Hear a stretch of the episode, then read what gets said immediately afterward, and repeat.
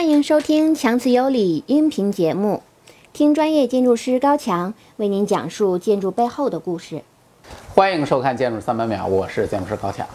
我们强词有理的新的商务方案已经新鲜出炉了，各位如果有想赞助的，有想支持我们、给我们花钱的，就赶紧跟我联系啊！预购从速，错过了就没有了。上两期呢，我们讲了张仪国际机场。张仪国际机场呢，在国内外都是非常有名的机场。这个节目播出之后呢，网上的点击率还是相当不低的。于是我就想呢，嗯，趁着这个热度，我们干脆再来一个机场吧。这个机场其实比张仪国际机场在今年的热度更高，那就是北京的大兴国际机场。啊，这个机场为什么这么火呢？因为第一点，这个机场呢，实际上是北京的第二个国际机场。啊，北京是咱们国家的首都嘛，所以全国人民都非常的关心啊，非常关心北京是不是新建第二机场了。那第二点呢，这个机场还没有建完的时候呢，其实就已经被外媒评为新世界七大奇迹之首啊，排名第一。所以呢，这个机场从始至终一直到现在都引起了世界人民的广泛关注。那第三点呢，就是因为这个机场呢，其实它很早以前这个概念就有了。而且我呢做建筑三百秒第一季节目的时候，大概应该是在三年前吧，当时就做了新机场的节目。那个时候呢，做完了以后就觉得这个机场吧，听上去很牛，但是呢，拖拖拉拉，拖拖拉拉，好像一直没动静。我一度以为它会不会成为一个世纪烂尾工程，没成想，就在今年这个机场竟然竣工了，哇塞，华丽亮相，当时就把众人都惊呆了。所以呢，就因为这三个原因吧，我想这个机场在今年获得了极高的一个关注度啊。据我初步不完全、特别不靠谱的这种感觉的话，全网统计的点击率肯定超过一亿次，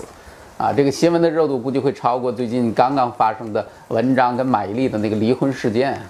大家如果对我当年的那个三百秒的节目如果有兴趣的话，你现在可以翻出来看一看啊。想当年我还是比较年轻的，而且我觉得我当时的很多的见地。还是很有深度的。就到今天来看的话，我觉得我的观点其实还是没有发生变化。不过呢，可惜当时的节目呢，我当时特别执着于要做三百秒，所以很多很多的东西都没有讲啊。当然，关键的问题也是那时候没什么素材，不像现在啊，素材特别多啊。当初的竞标的这种方案全都曝光了，而且现在也建成了，各种各样的照片、视频啊，资料很多啊。所以我就想呢，这次咱们可以痛痛快快的聊一次了。我计划呢，大兴国际机场的节目呢，我们会做三集。啊，那么今天呢，我们就讲第一集。首先呢，我们来说一下刚才咱们刚刚提到的外媒评选的新世界七大奇迹。啊，这个新世界七大奇迹之首就是北京大兴国际机场。这个评选呢是由英国的媒体《卫报》评选。那么这七大奇迹是哪七大奇迹呢？除了新机场，排到后面的呢还有世界最高的建筑沙特王国塔。最牛的大桥港珠澳大桥，最危险的工程乌克兰切尔诺贝利核反应堆，最夸张的扩建麦加的一个清真寺酒店，还有最变态的市政连接系统伦敦的 Crossrail 工程，还有最好玩的球场巴黎的 FIVR 大体育场。不得不说呢，搞市政工程啊，应该说现在全世界就咱中国最牛了。你看这个所谓的新世界七大奇迹啊，中国的工程就占了两个啊，这可是全世界评选啊。不过有一点我要提醒大家啊，就是大家以后到外面吹牛的时候要稍微注意一下。实际上，这个新世界七大奇迹这个事儿啊，在世界上有很多个版本啊。我在网上看，就瑞士曾经成立过一个协会，这个协会的名字就叫新世界七大奇迹，然后专门用来评选新世界七大奇迹。那次的评选呢是全网的这种投票啊，全世界的人参与投票，据说有一亿多人参与了投票。其中呢，最后当选的中国的项目呢，只有长城万里长城在当时当选，而且那次瑞士人也挺整得挺溜啊。这个后来引发了很多争议，为啥？他投票的时候吧，本来网友就一个人一票呗，结果人家协会搞了一条一个规定，就是说如果你花钱买了东西的话，或者说你花钱了的话，你一个人你就可以投很多票啊。所以到了最后呢，这个。这个新世界七大奇迹的这个结果呢，很多人也都不认啊，搞得也也很夸张。那么这次的评选呢，其实是英国的媒体《卫报》来进行评选的啊。从这个评选当中呢，实际上我们也能看出啊，这个英国的媒体现在对中国的工程领域啊，也是一脑门子的羡慕嫉妒恨的。它被生生的分成了两段啊，中间有一条边界，这条边界是下面是天津，这边是北京啊。这个廊坊被切分成了两段，而甩出去的这一块。就是著名的廊坊三线，就是什么呢？三河、啊，大厂还有香河啊，这这三位呢，就常年幻想自己有一天能被北京直接合并进去。我们知道燕郊也是在这边嘛，有三河那边，啊，所以这个特别有意思啊。然后现在呢，廊坊的主体的部分，就下面这个部分，哎，又有一个小角儿切出来给北京来做大兴国际机场，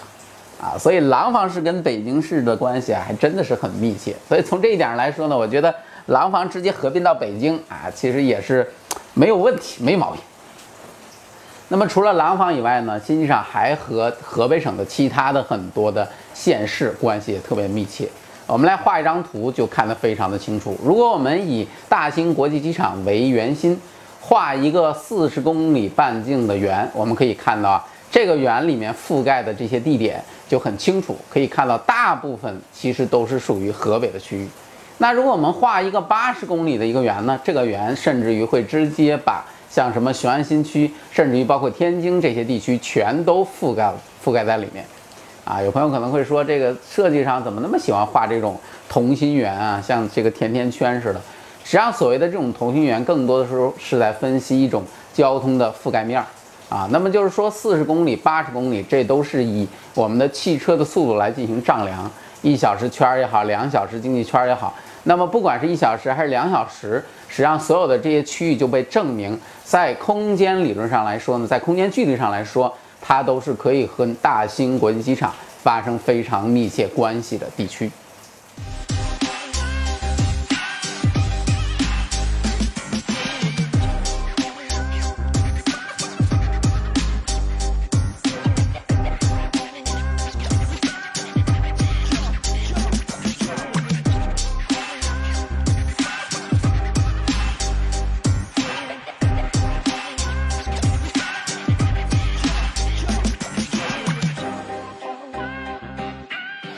刚咱们说到了雄安新区，雄安新区呢，应该说跟大兴国际机场的关系看上去是非常密切的，而且呢，甚至之前有人就说啊，说这个大兴国际机场的名字要命名为雄安机场啊，听上去好像就给雄安而建的，所以很多人也认为这个机场是不是就真的是给雄安做配套的？那这些看法都对吗？我们要理解这件事情，我们还需要弄清楚这个大兴国际机场因何而建。啊，那么它建设的原因当然是因为北京的首都机场实在是负荷太重。首都机场说：“哎呀，不行了，我这人太多了，我急需减肥。”啊，所以从这一点上来说呢，这个才是大兴国际机场真正的原因。那我们可以看一下首都机场它这个建造的历史啊，它从一九五八年开始建造，这是最开始啊，然后一直到去年的二零一八年，整整正好是六十年，啊，这个很厉害，它这六十年的时间。它的旅客的吞吐量从零一直到突破一个亿，这么夸张的一个数字，而且我告诉你，就是它最后的那个八千万的旅客吞吐量的这种突破，实际上只用了十六年的时间，非常非常的夸张。所以说，北京首都机场发展的速度是非常惊人的。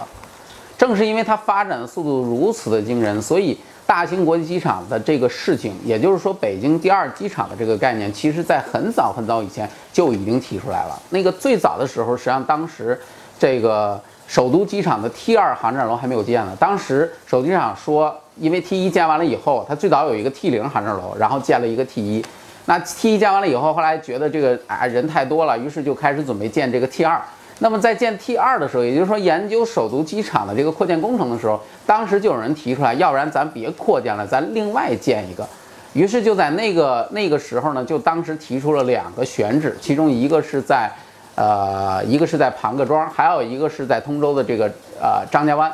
当时就提出是不是在这两个地方来建一个第二机场来缓解啊？后来经过综合的评估吧，而且当时也觉得这个。因为要搞奥运会，那时候是零几年的时时候吧，啊，于是经过综合的评估，最后觉得就还是扩建比较省钱。这个选址新建第二机场的事就先搁置了。那么就在呃首都机场又建了 T 二。听了这么久，我们让强哥休息一下。如果您听着喜欢，不妨拿起手机关注微信公众号“强词有理”。您所听的所有音频节目均有视频版，观看视频将更加精彩。要去建设。大兴国际机场，而选址确定的那一年是哪年呢？就是零八年，也就是咱们开奥运会的那一年。但是零八年确定了选址之后呢，并没有急于去建设和设计，啊，实际上是到了一零年之后，一零年之后，北京首都机场那边说，哎呀，不行了，我这 T 三也建起来了，但是我现在还是不堪重负，我实在受不了，这人太多了。我们都知道啊，这个 T 三后来的发展状态，比如说你现在你去 T 三坐这个飞机啊，你会发现那航站楼里的人简直了，跟那个农村赶集没什么区别。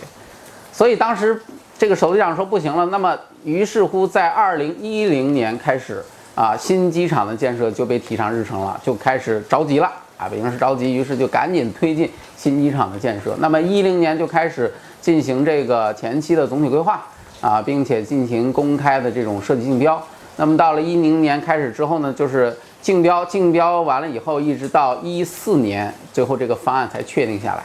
啊，确定下来之后呢，就上报。中央来审批，而且非常赶巧的是，一四年是一个非常非常重要的年份。为什么这么说呢？我觉得一四年基本上算是京津冀协同发展的一个元年吧，很厉害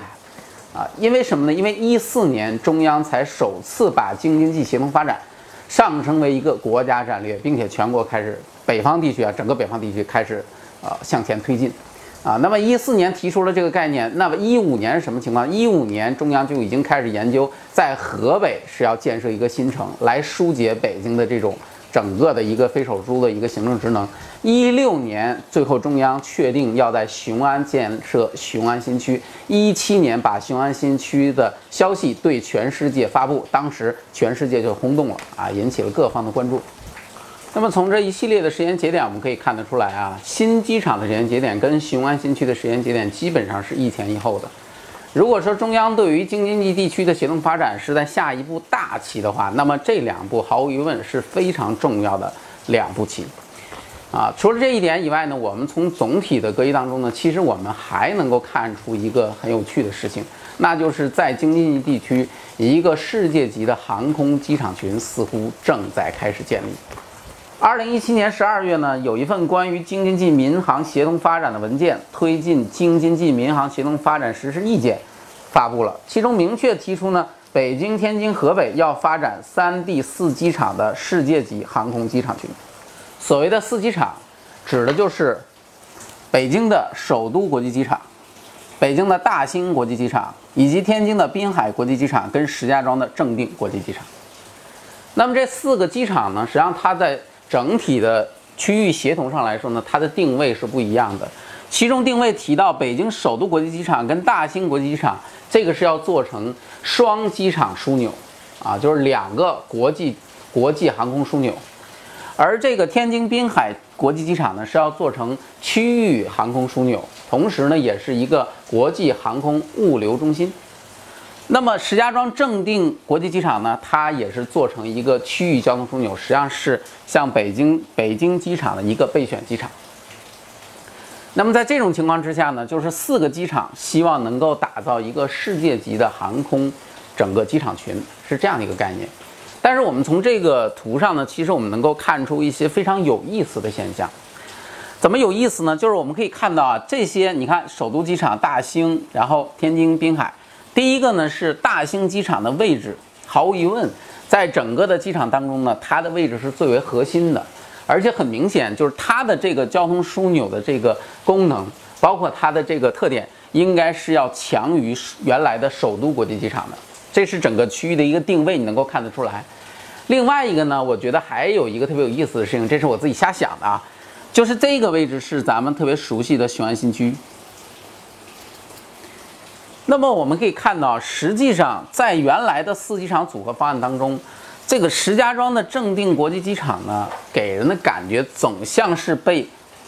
抛弃的一个机场，就是它并没有跟另外三个机场产生特别强烈的互动作用，而且距离上其实也是比较遥远的。那反之呢，其实对于雄安新区这样的一个区域啊，就是我们都知道雄安新区提的有多么的重要啊。而这个区域本身，它未来的发展究竟会发展成什么样？相信也是所有人都在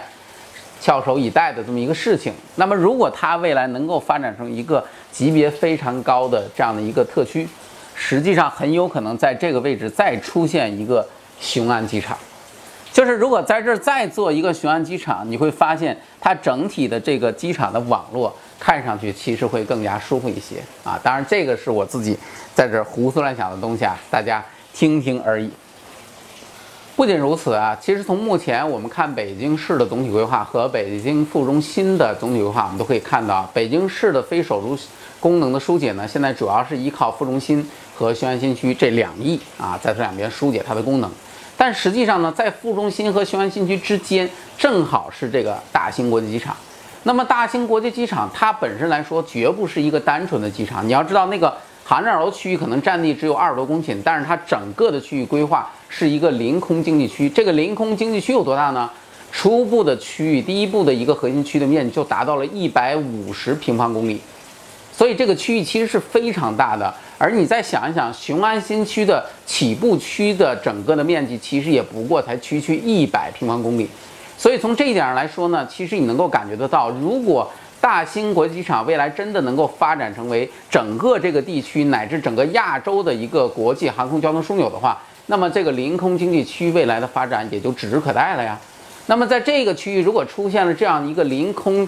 临空新城的一个概念，那么实际上这个整个大兴国际机场跟北京的副中心，包括雄安新区，就会在三点形成对于整个北京非首都职能的一个疏解的一个形态啊，所以这样的一种空间格局，也许才是我们这个区域未来有可能实现的一个状态。